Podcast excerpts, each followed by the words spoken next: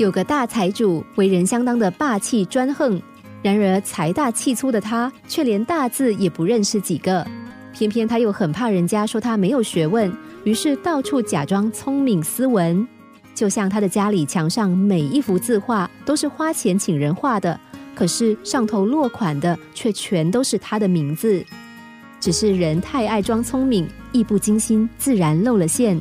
过年的时候，大财主又要好好的展现他的才情了，这样好让来往的亲友看见他的博学多闻。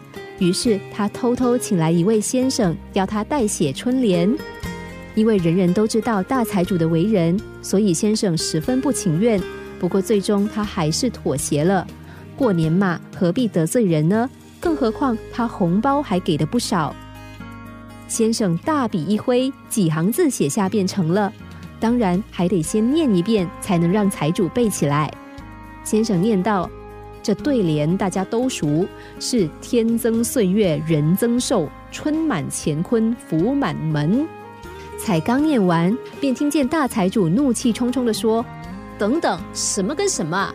天增岁月人增寿，这怎么对？怎么能每个人都增寿了呢？”连穷小子也增寿啊！快点给我改了。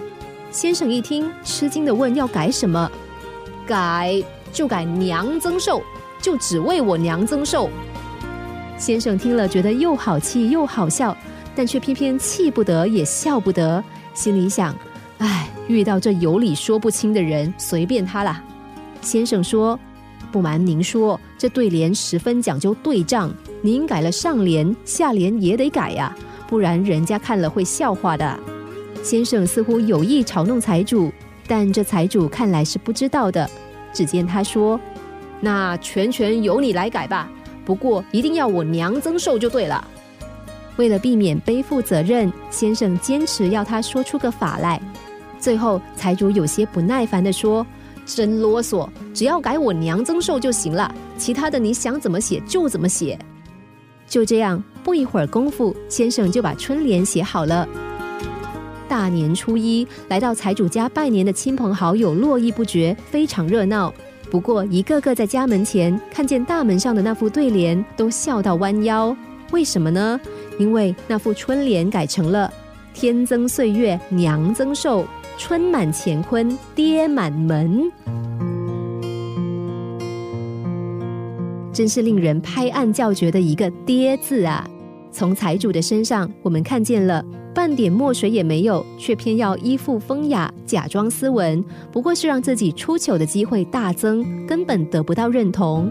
一个连自己都欺骗的人，人们怎么会相信他？又怎么去肯定他呢？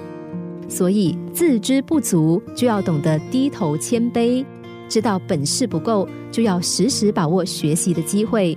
没有人能十全十美，也没有人能够绝对完美。那些让我们新鲜的完美，多数有着包容宽广的心胸。至于他们的美，反而是从不完美中所渗透出来的。